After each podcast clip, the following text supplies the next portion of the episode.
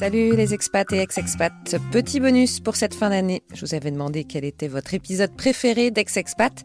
Attention, suspense. Après délibération, ce sont les petites phrases qui agacent les expats qui a gagné. La preuve. Bonjour, c'est BPC. Vous me connaissez peut-être déjà avec mes podcasts Le Digital pour tous, Influence Digitale ou encore Pour de vrai avec mon compère Jérôme Bonaldi. Je suis ici aujourd'hui pour vous parler de l'un de mes épisodes préférés d'Ex-Expat. C'est celui qui présente les petites phrases qui agacent les expats au retour. Vous savez, les petites phrases qui tuent les expats à l'arrivée. J'ai découvert cet épisode durant les vacances estivales sur mon trajet entre Paris et Saint-Malo. Écoutez cet épisode car vous allez l'entendre, c'est très amusant de voir comment des phrases qui peuvent paraître presque anodines à ceux qui n'ont jamais été expats sont perçues d'une toute autre façon par nos amis expats. Je vous souhaite une bonne écoute. Merci PPC et bien sûr tous nos expats et surtout ex-expats rentrés en France vont aller écouter tous tes podcasts qui peuvent bien aider aussi à revenir dans notre beau pays. Alors c'est parti pour ces petites phrases qui nous agacent, mais avec le sourire.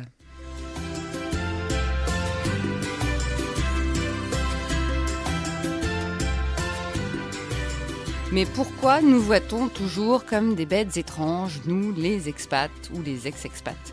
Comme si tout d'un coup on n'était plus vraiment du même sang que ceux qui sont restés, ni même de la même culture d'ailleurs, comme si on n'avait plus la même langue et surtout comme si on était tous des privilégiés bourrés aux as.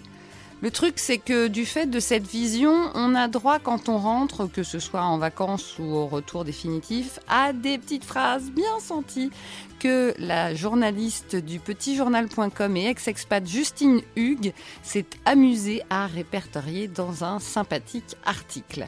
Pour ne pas m'amuser toute seule, je lui ai donc demandé de venir partager au micro d'Ex-Expat le podcast non seulement ses expériences du retour, mais aussi toutes ces petites phrases que vous pouvez retrouver donc sur le site de lepetitjournal.com.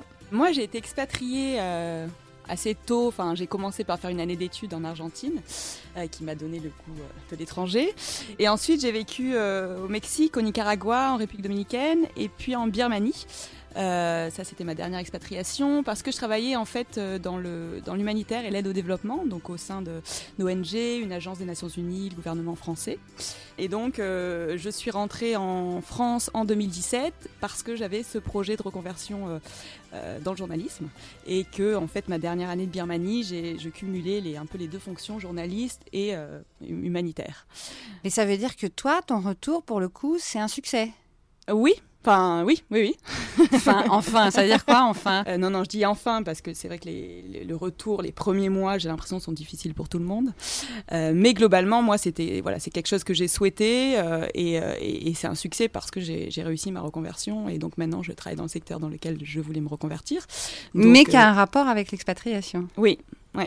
Raconte-nous un peu rapidement ce que c'est le petitjournal.com. Petitjournal.com, donc c'est un média qui a été créé en 2001 au Mexique. Et en fait, c'est un journal en ligne, donc pour les, euh, les expatriés français francophones. Euh, et notre particularité, c'est qu'on a euh, plus de 60 éditions dans le monde. Et, euh, et, donc on fournit une, une, information euh, locale en français, aussi un petit peu pratique sur, euh, sur voilà, comment faire quand on est expatrié dans un pays. Et donc voilà, on, fait, on a un grand réseau et donc c'est vraiment les expatriés, ils trouvent, ils trouvent généralement leur compte parce qu'on a, on a du contenu divers avec, avec pas mal de, de personnes diverses avec des parcours différents qui travaillent. Et je dois dire que vous êtes un peu spéciaux dans mon cœur parce que vous avez été le petitjournal.com les premiers à parler du podcast Ex-Expat quand c'est sorti le 23 avril 2018. Donc ça fait plaisir que pratiquement un an plus tard, on ait une représentante du journal. Et en fait, j'étais invitée, comme je, comme je viens de le dire dans ma petite introduction, parce que j'ai trouvé ça assez génial, cet article que tu as sorti il y a quelques semaines sur les dix phrases qui agacent les expatriés en vacances en France. Il y en a des rigolotes, il y en a des moins rigolotes. Peut-être que tu peux déjà nous raconter d'où t'es venue l'idée de faire un article pareil. Ben, l'idée m'est venue parce que moi-même, c'est ce que je vivais en fait quand je rentrais. Euh, voilà, euh, je rentrais toujours avec plein, plein d'expectatives dans, dans, mes bagages et puis ça se passait jamais comme je le voulais. Et il y avait toujours voilà ces petites réflexions ou ce manque d'intérêt, ces choses qui m'agaçaient. Et, euh, et donc c'est fou ce manque d'intérêt. Hein à chaque fois, je me dis, mais comment ça se fait Et je sais pas si c'est un manque d'intérêt ou, euh, ou, une difficulté à aborder les choses, parce que quand on a été séparés, généralement, les expats rentrent en France une fois par an, maximum deux, mais généralement une fois, et c'est l'été. et, donc, je pense que c'est voilà, c'est difficile d'avoir en un concentré euh, de temps. Généralement, on a très peu de temps avec les personnes si on veut faire le tour de toute sa famille, tous ses amis, euh, pour raconter un an de vie. Et donc, c'est toujours compliqué. Et nous, je pense qu'on a beaucoup d'attentes, et je pense que les personnes qui sont restées en France aussi. Et donc, à l'approche de l'été, je me suis dit, tiens, on, aime bien faire des articles, préparez-vous, ça va être compliqué. Et donc là, c'était une façon de l'aborder voilà, un peu légèrement, mais dans le fond, euh, voilà, pour aborder des, problématiques peut-être un peu plus sérieuses euh, voilà, qui nous affectent finalement euh, pendant notre tour. Alors, par exemple, ça c'est pour les gens qui vont vraiment, qui habitent vraiment loin et, et en général sous le soleil, c'est bah, T'es pas très bronzé pour quelqu'un qui vit sous les tropiques. T'as entendu ça, oui, toi? mais tout le temps. Mais moi, c'est vrai que voilà, j'ai vécu dans les Caraïbes, Amérique du Sud, Asie. Donc euh, voilà, l'image, c'est euh, on passe notre temps à la plage, c'est très ensoleillé. Et donc euh, voilà, c'est une, une, réflexion qui m'énervait toujours parce qu'en en fait, on se devait de revenir bronzé parce qu'on vit au soleil. Donc en fait, pourquoi, pourquoi on a, on a la peau blanche et, et donc c'est des considérations qui échappent totalement le fait qu'on passe pas notre vie à la plage déjà et que en plus, voilà, dans, dans, les pays généralement, on fuit le soleil. En fait, le soleil est très fort et donc c'est pas agréable de, de, voilà de se mettre à bronzer. Et puis même, c'est pas notre vie en fait. Alors nous, c'était, euh, bah alors, t'es toujours pas championne de ski? Parce que évidemment au Canada, tu es censé euh, skier tout le temps parce qu'il neige. Mais sauf qu'en fait, euh, il y a quand même en tout cas à l'est, beaucoup moins de grandes euh, chaînes de montagnes que dans les Alpes. Hein. Oui, juste, juste en Europe en fait. juste pour dire, hein, mais bon, c'est pas grave. Euh, deuxième phrase assez marrante. La prochaine fois, essaie de rester un peu plus longtemps. Hmm, c'est-à-dire que tu sais qu'il y a que deux semaines de vacances et pas cinq dans la plupart des pays, non C'est pas ça que tu répondais? Et euh, oui, enfin déjà, déjà voilà, c'est court. Et puis en plus, en fait, on, on s'est généralement plié en quatre pour voir tout le monde. On a, fait le tour de la France euh, sans aucune logique. On est parti voilà, de Bretagne au sud. Il n'y a rien de tout ça qui est logique. On a, voilà, on a fait des kilomètres et des kilomètres. Et souvent, eh ben, on, se, on se, prend une petite reproche sur le fait que bah, on n'est pas resté longtemps et donc on n'a pas partagé assez, euh, indépendamment du fait que bah, déjà on est venu. Donc, euh, donc c'est quelque chose aussi qui, est un, qui, est un peu, qui a tendance à agacer parce que nous, voilà, on, vraiment, on a, on a fait des efforts, on s'est mis plein de contraintes pour passer ce temps avec ces, ces êtres qui nous sont proches et ils sont pas contents. Il y a eu un commentaire l'autre fois que j'ai lu sur Facebook à ce sujet-là, parce que euh, une, fille qui était vraiment très énervée et que je, comprends, elle a fait 10 000 km donc pour venir, et puis c'est ses 40 ans, et il y a des copains qui habitent à 20 km et qui, au dernier moment, disent on peut pas venir. Et donc ils y vont pas. Et euh, genre euh, trois jours plus tard, ils disent bah alors quand est-ce qu'on te voit? La, la, petite phrase numéro 3, c'est toi qui régales du coup. et ça c'est très très bon aussi. C'est arrivé souvent? Ouais, ouais. Enfin pas souvent parce que on va, pas dire que j'étais euh, en bossant dans l'humanitaire non plus. J'ai pas, voilà, j'étais ah pas le cliché de celle qui gagnait le plus sa vie, mais euh, mais euh, mais voilà, j'ai eu j'ai eu plusieurs années où j'ai bien gagné ma vie et, et donc c'est vrai que. Mais comme tu reviens, c'est toi qui es censé payer. Ben oui, bah tu reviens et parce que toi tu gagnes plus d'argent. En fait, les, dans, l'imaginaire des gens, quand tu t'expatries, tu, tu, doubles ton salaire, tu triples ton salaire, tu as plein d'avantages et en fait, tu as un, confort de vie. Donc forcément, tu as des, domestiques, tu as des chauffeurs, des voilà. Ah oui, bien sûr. Tous ces genres de choses. Et puis donc, en fait, tu, tu as beaucoup d'argent et tu, tu accumules euh, pas mal d'argent sur un compte en banque. Donc euh, voilà, c'est normal que ce soit à toi de payer. C'est terrible. Euh, il y en a une que j'aime beaucoup mais qui est en fait horrible et qui euh, montre bien la façon dont les Françaises sont parfois. T'avais qu'à pas partir. Ou, le pire encore, c'est bah repars là-bas si t'es pas content. Oui, c'est ça. Ah, quand on est vraiment rentré, là c'est pas en vacances. Alors ça. Ça va souvent avec bah tu vas pas te plaindre non plus. mais mais pourquoi on dit des choses pareilles?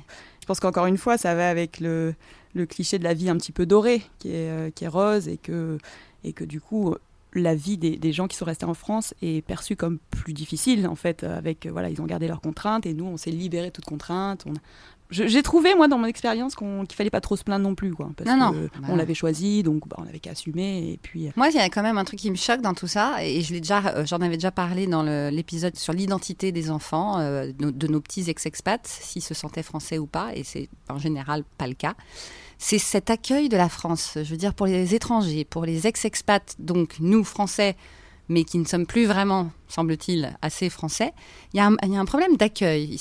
Ils ont du mal à, accepter qu'on vienne d'ailleurs ou qu'on revienne d'ailleurs. C'est curieux. Ouais, je sais pas si c'est un problème d'accueil ou plus un problème de, de difficulté à accepter ce qui sort un peu de la norme. Et, euh, et, donc, du coup, quand on a des parcours comme ça, pas du tout chaotiques, parce que l'expatriation, c'est pas du tout un non, parcours mais chaotique, mais c'est pas. Voilà, c'est atypique et c'est pas linéaire. Et bah, j'ai l'impression que, bon, après, on fait des généralités. Hein. Bien sûr qu'il y a beaucoup sûr, de Français tout le monde qui n'est sont pas comme ça. hyper tolérants eux-mêmes, même sûr. sans avoir vécu à l'étranger. Mais, mais voilà, qu'il y a un petit, une petite difficulté à. Est-ce que c'est comme ça dans les autres pays? Est-ce que tu as pu faire la comparaison ou pas? Parce qu'on ne se rend pas compte, nous en fait on parle tout le temps de la France, mais euh, peut-être qu'en Angleterre c'est pas plus sympa de rentrer. Ouais, je, je pense que euh, voilà, il n'y a pas, y a pas de paradis pour rentrer d'expatriation, c'est toujours un sûr. peu compliqué. euh. Peut-être qu'après des pays, j'ai voilà, où, où les mentalités sont un petit peu plus, euh, un peu plus ouvertes sur le, sur le- l'expérience atypique.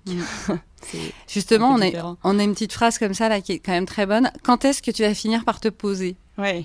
Bah, c'est l'idée, c'est l'idée de la parenthèse en fait, c'est que t'es pas, c'est- t'es pas dans ta vraie vie. Et euh, moi, c'est cette impression. Des- Donc, euh, finalement, voilà, ta vraie vie, bah, quand est-ce qu'elle va commencer? Enfin, Donc en moi, fait, tu te c'est- moi, cherches c'était particulièrement vrai aussi euh, de par le fait que j'étais pas en famille, euh, en expatriation. Donc, je pense que ça allait avec le. bah, Et que tu as changé beaucoup de pays. Voilà, j'ai beaucoup changé. J'avais plutôt des missions euh, entre 6 mois et 2 ans, plutôt courtes. Donc, euh, voilà, j'avais l'impression peut-être de donner l'impression de papillonner. Oui, mais, Mais, encore en même temps, c'était ta vie, justement, au contraire. Alors ça, il y, y en a une que j'adore, parce que c'est un peu comme le cliché que tu as quand tu es français et que tu vas à New York, disons, et qu'on te dit « Ah, mais vous vous lavez, quoi, vous avez des douches Ah, mais vous, vous avez des micro-ondes » Et là, la phrase que tu m'as sortie, c'est extraordinaire. Bon, faut dire que peut-être que c'est à cause de tes pays à toi, parce que moi, je pense, j'espère en tout cas qu'on m'aurait pas dit ça euh, venant du Canada. Et il y a des supermarchés là-bas. Ouais. On t'a vraiment dit ça Ouais. Ouais. C'est ouais, c'était une espèce de, de curiosité un peu euh, avec une méconnaissance euh, profonde des réalités des pays euh, et qui va avec l'exotisme en fait. Comme si on avait une vie, un quotidien euh, complètement différent jusque dans le fait qu'il n'y a pas de supermarché. euh, et, et, et- et donc oui, oui, on, on- on m'a déjà dit ça, mais... euh, Mais c'est un peu des, des phrases euh, aussi, euh, ah, il parle le français, euh, enfin, Ouais, ouais, des choses un petit peu tout... euh, Tous azimuts, quoi. Ouais, tous azimuts sur euh, mais qu'est-ce que c'est euh, voilà où je suis pas renseignée ou bon bah tu vas m'enseigner toi et puis voilà je prends ce qui me ce qui me C'est vient des par clichés la tête qui peuvent être, qui, Ouais. qui- qui- c'est- ça peut être normal de, de penser Oui. ce genre de choses, mais c'est vrai que c'est vrai que nous, ça nous vexe dans l'autre sens, comme je viens de le dire, par rapport à New York. Enfin, je veux dire, qu'est-ce que c'est que cette idée que les Français se lavent pas? Enfin, c'est complètement hallucinant. Est-ce que, euh, bon, là, on a fait à peu près le tour. Je les ai pas toutes faites, mais bon, euh, on a, on voit à peu près. Est-ce que là, tu as fait vraiment le côté on rentre de vacances, mais quand on rentre vraiment, est-ce qu'il y a des choses qui te qui t'ont marqué comme ça où tu t'es dit mais c'est pas possible de me poser ce genre de questions ou quand, quand tu revenu euh, tu vois euh, totalement de tous ces pays?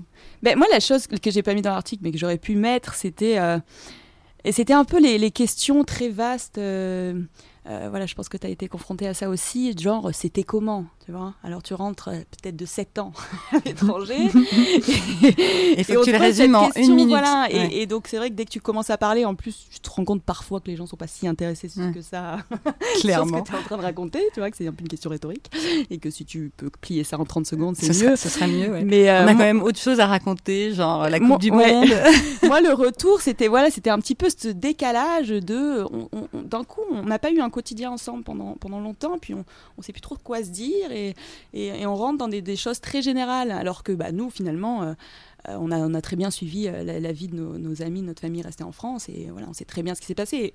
Et, et réciproquement, mais, mais d'un coup, on doit, voilà, on, on doit résumer notre vie. Moi, ça m'a- ça m'avait pas mal euh, perturbé, Choqué, en perturbé, fait. Enfin, ouais. j'ai fait aussi, j'ai fait, c'est c'est pas une expatriation, mais j'ai fait un an de voyage, et puis voilà, j'ai j'ai eu des, je suis rentrée, puis c'était ah, alors, c'était bien. Bon, que tu que je te dise, je suis partie un an. Donc c'est. Euh, ouais, moi c'était. Euh, après ça passe, mais je, trouve qu'il y a un moment, où on, on, a des difficultés à reprendre des conversations de tout et de rien, du quotidien, des petites mm, choses. Mm. Et, et, moi, ça m'a. Puis on les saoule vite en fait. Ouais, ouais. Ça m'a semblé un peu difficile. Et, euh, et puis un peu, ce qui m'a paru aussi difficile, c'est être sorti d'une norme parce que voilà, il y, a quand même des normes, il y a des normes dans tous les pays, mais en France, il y en a, des attentes sur le parcours. Et, d'avoir de, de, rencontré plein de gens qui, euh, voilà, qui ont des expériences euh, très, très euh, atypiques, dans le sens où, voilà, à 40 ans, ils se mettent à faire mmh, mmh. complètement autre chose. à 45 ans, ils n'ont pas marié, ils n'ont pas d'enfants, mais c'est mmh. pas grave. Et puis de revenir dans, voilà, dans, dans, dans la normalité, dans la soi-disant normalité. Oui, dans la normalité, avec une certaine pression pour tel âge, euh, tel, tel niveau d'études, bon, bah, telle, euh, telle chose à faire. Une dernière question, parce que ça m'intéresse vraiment. En tant que journaliste, pour un journal qui parle d'expatriation et de retour, hein, euh, là on le voit bien, pas tout le temps, mais est-ce qu'il y a, on voit que ça évolue un peu? Est-ce qu'il y a, y a, vraiment des choses à raconter? Est-ce qu'on on, voilà, on peut faire de la vraie actualité sur l'expatriation? Ben, moi, je trouve que oui, c'est en plein, c'est en pleine évolution, en plein essor. Il y a, on voit voilà des podcasts comme le tien, des podcasts en éclaireur, podcasts, ouais, ouais, il y a Expat Heroes, euh, voilà, Expat Communication qui est très actif, euh, voilà, France à l'étranger qui s'est monté il y a peut-être un an, un, an, un an et demi aussi, euh, qui traite de ces sujets. J'ai l'impression que c'est quand même un ça, ça, devient, ça devient un vrai sujet d'actualité. Et puis, ce que je constate aussi avec, bah, le changement des députés des Français de l'étranger. on en est dans la deuxième mandature où on a ces, députés. Il y en a qui se bougent vraiment mm. et, qui font des choses qui se voient au niveau national, au niveau voilà qui. Euh, et, du coup, ça fait un peu parler de nous et, je trouve que ça met un petit peu en lumière, euh, voilà, tous ces expatriés, ces anciens expatriés euh, qui reviennent et qui ont des difficultés. Et, voilà, je pense que nos, nos représentants ont aussi à cœur de, de, défendre ça et de faire bouger les choses. Et, je trouve que ça se voit depuis. Euh, ouais. Et, est-ce que toi, du coup, tu as l'impression de pouvoir faire ton job comme il faut et, peut-être que tu mets ta petite pierre à l'édifice, un peu comme moi j'ai l'impression de le faire, même si, bon, peut-être qu'on ne touche pas pour l'instant des milliards de gens, mais euh, tu, sens que tu, tu, fais partie de ce mouvement d'essayer de, d'essayer que les choses changent pour euh, notamment le retour, qui n'est pas évident. Bah oui, oui, moi j'ai l'impression que en fait, en faisant parler les gens euh, qui ont vécu ça et qui, sont sur place et qui sont souvent très très contents de partager leur expérience, on contribue en, fait à, ouais, un petit peu faire évoluer les mentalités par rapport aux expatriés euh, et aux, aux anciennes expatriés. Et, ça se voit, ça se voit dans voilà dans les audiences de tous ces médias, dans mm. Donc euh, tant qu'on fait un travail de qualité, puis assez varié, parce que c'est infini les sujets sur. Mais c'est ça, euh, tout le monde me dit, t'as encore des choses à dire. Ouais. Bah, ouais. c'est vrai que ça peut paraître une niche, mais finalement, euh, tout ce qu'on pourrait traiter en France, on peut le traiter sous mm. le prisme de l'expatriation. et à chaque fois, on va constater des différences, voilà, des témoignages super intéressants. Donc je pense que c'est assez, assez infini.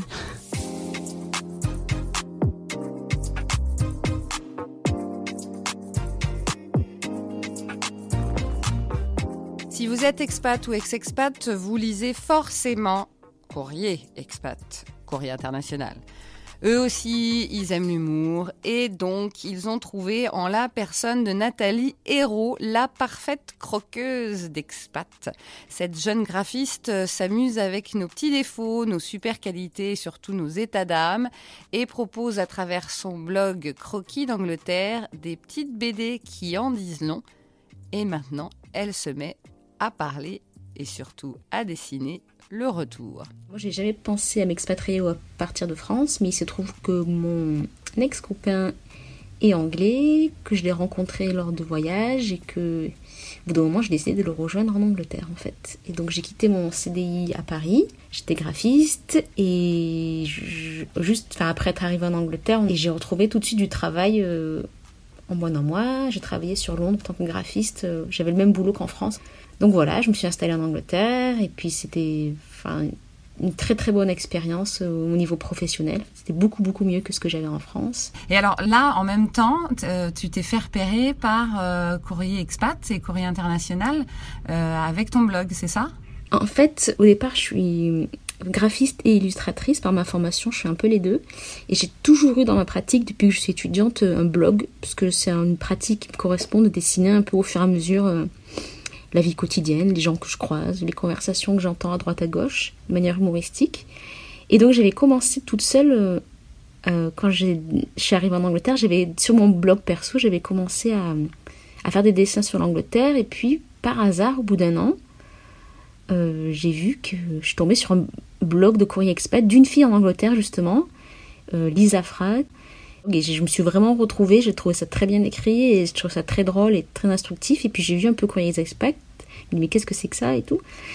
Et du coup, je les ai contactés en fait. Mhm. Et je leur ai dit, ben voilà, moi je, je, suis en Angleterre aussi. J'ai vu que vous avez des gens du monde entier qui est déjà une, une blogueuse d'Angleterre. Elle s'est écrit, moi c'est en dessin. Euh, est-ce que ça vous intéresserait? J'ai plusieurs sujets que je traite déjà et que j'aimerais bien traiter en fait sur l'Angleterre. Et tout de suite après, ben, en fait, j'ai été contactée par l'équipe de rédacteurs de Courrier Expat. Qui...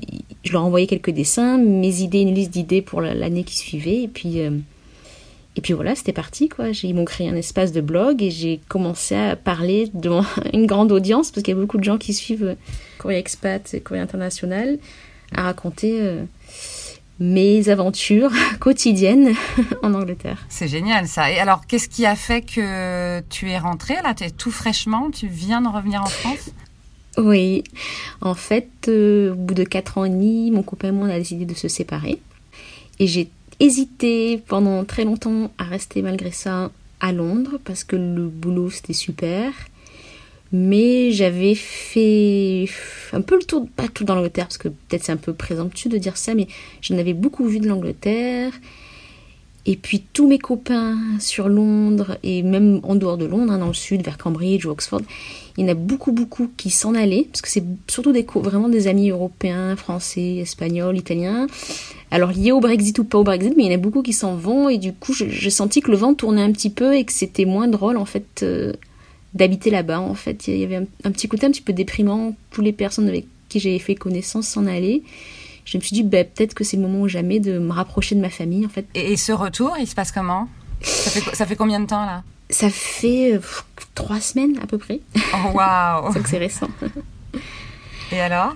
Euh, Ben ça va. Bon, c'était un peu bizarre au début. Alors j'ai, pour l'instant, je suis rentrée chez mes parents. Ouais. Je voulais pas retourner sur Paris, qui est l'endroit pour moi pour être salariée. Je voulais me rapprocher du sud et de ma famille. Et donc du coup, je me suis dit que je vais essayer d'être freelance, en fait, de travailler à distance.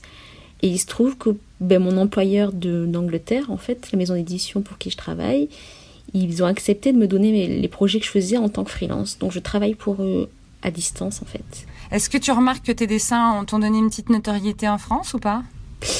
Je sais pas du tout, mais en tout cas, je sais que, enfin, j'ai eu quelques, pas mal de retours de gens qui m'ont écrit, en fait. Je, et c'est vraiment tous les profils d'étudiants en graphisme qui me demandaient ben, comment ça se passe en Angleterre, est-ce que c'est bien malgré le Brexit et tout? Donc euh, c'était intéressant de leur dire euh, à quel point c'était super de travailler là-bas. J'ai eu une prof d'anglais aussi qui me demandait si elle pouvait réutiliser des dessins pour ses cours. Des gens aussi qui me demandaient s'ils pouvaient euh, enfin, partager en fait des, des notes parce que ça correspondait. Donc voilà. Et alors, ces dessins, donc tu as beaucoup parlé du fait d'être expat, mais tu as aussi fait des dessins sur le retour. Et comme on est un peu dans le thème, euh, le retour des vacances, euh, euh, les familles qui nous sortent parfois des horreurs en pensant que soit ça va nous faire plaisir, soit nous remettre à notre place, qu'est-ce qui t'a donné envie de, de, rigoler un peu avec ce retour que tu as bizarrement bien compris avant même d'être rentré En fait, j'ai pas, j'ai pas mal anticipé et, et je suis aussi sur le des forums, des pages Facebook de, de gens qui, de retour, en fait, d'expats au retour. Du coup, je lis pas mal les témoignages qui résonnent avec mon expérience et, et, je me rends compte qu'il y a énormément que c'est difficile en fait en lisant tous les témoignages. Alors moi, c'est d'être un peu moins dur, mais il y a des choses dans lesquelles je me retrouve. Comme et c'est vrai que bah, le fait que, par exemple, quand on rentre, on se sent un peu déphasé, on se sent plus chez soi. Bizarrement, c'est son pays et c'est plus vraiment son pays. Et ben, vivre à l'étranger, ça m'a changé. Il y a des attitudes bien françaises qui m'énervent. Ou le fait que les gens... par exemple? Lesquelles? Ben, Le fait d'être un peu sarcastique, parfois un peu pessimiste, un petit peu moqueur ou goguenard, en fait. après, c'est parce que c'est l'opposé un peu de la mentalité en... anglaise, où ils sont tout sourire, tout un peu bisounours, enfin au premier abord en tout cas. Euh, tout, tout, tout souriant et tout. Et c'est vrai que parfois d'avoir des petites remarques sarcastiques ou des gens qui râlent beaucoup, ça me fait bizarre, j'ai plus du tout l'habitude. Et une autre chose dont les gens parlent beaucoup sur les forums de retour d'expatriés, et dans lequel je me reconnais, c'est le fait que souvent c'est les proches qu'on a ne nous contactent au contraire pas forcément en fait. Parce que chaque fois qu'on rentre en vacances, quand on est expat, on rentre une semaine, un week-end, euh, et c'est un planning d'enfer de voir tout le monde, il y a plein de gens à voir, les gens, on a l'impression que les gens veulent vraiment nous voir, et en fait quand on est là, ben du coup les gens ils voient une fois et puis leur vie continue et ils se rendent pas compte que nous on a tout à reconstruire et qu'on aimerait le voir plus souvent en fait. Je pense qu'à ce hmm. côté-là auquel on pense pas quand on rentre. Dans tes BD, euh, il y a souvent une fille. Est-ce que c'est toi? Est-ce que tu peux nous parler un peu, un peu des personnages? Alors, je dessine souvent enfin, un personnage féminin, c'est vrai. C'est pas vraiment moi non plus. On va dire que c'est un personnage auquel je greffe un peu de vécu, mais aussi parfois du vécu d'autres personnes. En fait, c'est un peu un symbole. Euh, des fois, j'essaie de mettre des garçons à la place pour pas que ça fasse trop euh, autobiographique. Je veux, enfin, pas envie que ce soit que moi. Euh. C'est, on va dire, c'est un, moyen de véhiculer les petites histoires et mes idées. Donc forcément, ça peut me ressembler un peu, mais l'idée, c'est que ce ne soit pas que moi. Et le but, c'est de le faire avec humour, alors hein J'essaie, oui, de le faire avec humour, parce que c'est comme ça que je me suis un peu toujours exprimée dans mes dessins. Après, il y a des moments où j'aime bien caser des... Surtout sur l'Angleterre, j'aimais bien parler pas que de choses très drôles ou marrantes ou, de petites blagounettes, en fait. Il y a des moments où j'ai envie de parler des paysages, donc d'être un peu plus contemplatif, de faire des carnets de voyage. Il y a des moments où j'avais envie de parler d'aspects de la société qui étaient un peu plus politisés ou un peu plus durs, comme la précarité, la pauvreté, des choses dont on parle pas trop euh, forcément sur les blogs un peu légers. Donc j'essaie de varier un petit peu, mais c'est vrai que de, de, ma prédilection, c'est quand même le dessin un petit peu peut-être marrant, on va dire, oui, humoristique. Et là, du coup, euh, le retour va en avoir pour son grade euh, dans tes prochaines planches? Je dirais pas pour son grade, mais c'est vrai que je trouve, de mon expérience, qu'en tout cas, que je suis partie un peu la, comment dire, légère, la fleur au fusil, un peu, je sais pas quelle est la bonne expression pour en parler, mais en me disant bon on verra bien. Il y a plein de démarches que j'ai pas du tout fait. Je me suis pas inscrit au français au registre des Français hors de France. J'y suis allée, enfin sans vraiment me renseigner en fait, un peu un peu insouciante. Et le retour en fait c'est complètement l'inverse. Je me suis préparée des mois à l'avance. J'avais hyper peur. Et ça prend beaucoup plus de temps pour m'intégrer dans la société française que ça m'en a pris pour m'intégrer dans la société anglaise en fait. C'est le décalage qui est un peu intéressant, auquel je ne m'attendais pas du tout. On va quand même donc avoir sûrement des personnages assez euh, hauts en couleur, là, des personnages français, non? Oui, des personnages français, puis aussi un peu peut-être une petite caricature de l'expat qui rentre aussi et qui peut pas s'empêcher peut-être de parler de son pays. De, j'ai un peu me moqué gentiment peut-être euh, de moi, des expats qui rentrent aussi de manière humoristique et peut-être les réflexes qu'on a nous aussi. Euh, peut-être dire ah ben c'était mieux avant en Angleterre, je sais pas. Peut-être qu'il y aura un peu des deux. Il y aura à la fois les gens ici, sur place, là, ce qu'ils nous disent, mais aussi la manière dont nous on réagit. Euh. Hmm.